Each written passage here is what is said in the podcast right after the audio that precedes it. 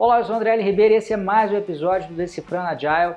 Hoje, é, respondendo a uma dúvida enviada aí pela minha audiência, que é a seguinte: qual certificação ágil você recomenda? E aqui só fazendo uma ressalva, eu estou falando de certificação ágil, tá? Não estou falando de certificação PMP e CAPM, que são certificações mais abrangentes aí no mundo do gerenciamento de projetos, que tem como base principal o PMBOK, que trata tanto dos métodos mais tradicionais de gestão quanto os ágeis.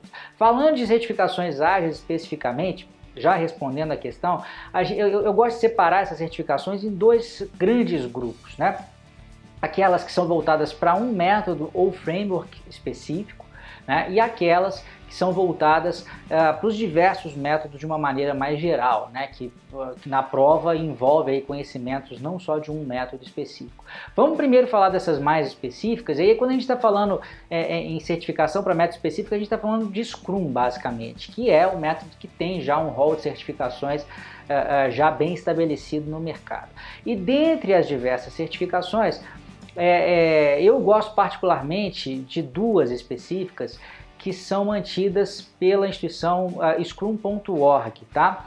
É, eu gosto dessas certificações primeiro porque é, eu acho interessante as questões que aparecem na prova, elas de fato requerem que você domine bem ali os conhecimentos relacionados é, ao Scrum, além de é, ser uma instituição é, criada e mantida por um dos fundadores do Scrum, né? Então eu diria que está em boas mãos, tá? As duas lá tem várias certificações também, mas eu quero falar de duas aqui, que são a PSM e a PSPO. PSM é de Professional Scrum Master e PSPO é de Professional Scrum Product Owner. O que, que é isso? São dois papéis né, que, que são necessários, né, que são executados dentro do Scrum.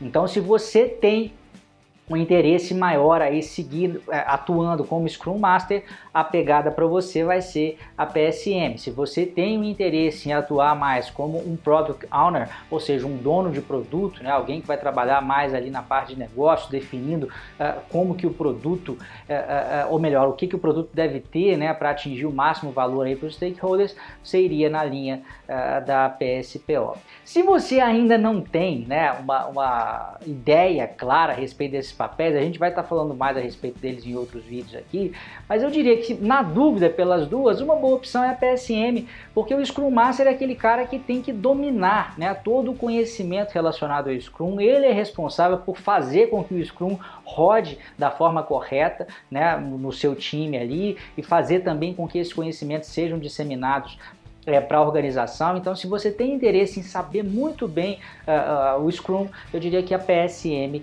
é a certificação para você, tá? Tanto a PSM quanto a PSPO tem mais de um nível. A PSM tem os níveis 1, 2 e 3 e a PSPO tem uh, os, os níveis 1 e 2, mas claro, o ideal é que você comece lá pelo nível 1 e de repente, né, uma outra dúvida que surge é, bom, já sou PSM 1, agora eu faço a PSM 2 ou faço a PSPO 1? Pode ser interessante você horizontalizar, né? Você de repente fazer uma certificação para poder atuar tanto como Scrum Master quanto como PO, por exemplo, né? que, é, que, é, seria a certificação PSPO. Essa é uma boa opção. Ou então se subir aí na hierarquia, fazer o PSM2. Eu diria que o mais comum é as pessoas gostam às vezes de ampliar o leque, né? De, de, de, de possibilidades aí no mercado de trabalho. Então faria as duas. É, as vantagens dessas duas certificações né, é, são o preço, a PSM, por exemplo, custa 150 dólares, é, comparadas com a outra que eu vou falar daqui a pouco, vocês vão ver que o valor é mais baixo. E uma outra coisa interessante, uma vantagem para algumas pessoas é que não tem nenhum pré-requisito, tá? É, falando agora de uma certificação que já não é voltada para um método específico, eu queria citar aqui a outra, então já falei de duas, uma outra certificação interessante é a PMI ACP, tá? que é a certificação de métodos ágeis do PMI. O PMI é a mesma instituição que mantém o PMP, que mantém o CAPM, então tem uma vasta experiência aí na parte de certificação, suas certificações são sempre muito reconhecidas é, pelo mercado. É, uma outra coisa interessante dessa certificação do PMI-ACP é que ela não foca só né, em método, você vai ter, um, vai ter que estudar, claro que aí você vai ter que estudar mais coisas de vários métodos, e vai aprender também, né, e vai ser testado em relação aos métodos ágeis de uma maneira é, mais geral. Agora, essa certificação PMI-ACP, ela já não é para qualquer um, ela requer alguma experiência. Então, para fazer PMI-ACP, você tem que ter pelo menos duas mil horas de experiência é, é, trabalhando em equipes de projetos, independente do fato de serem equipes ágeis ou não,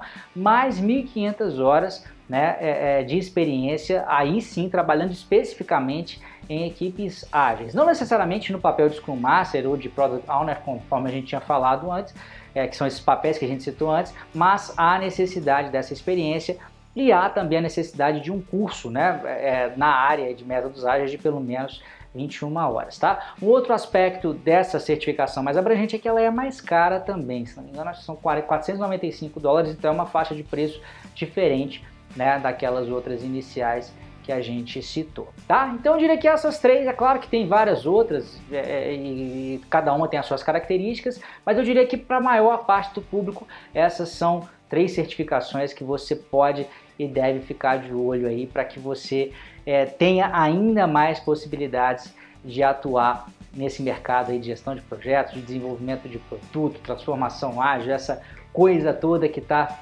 dominando né, o nosso mundo atualmente. É isso aí, um grande abraço e até a próxima.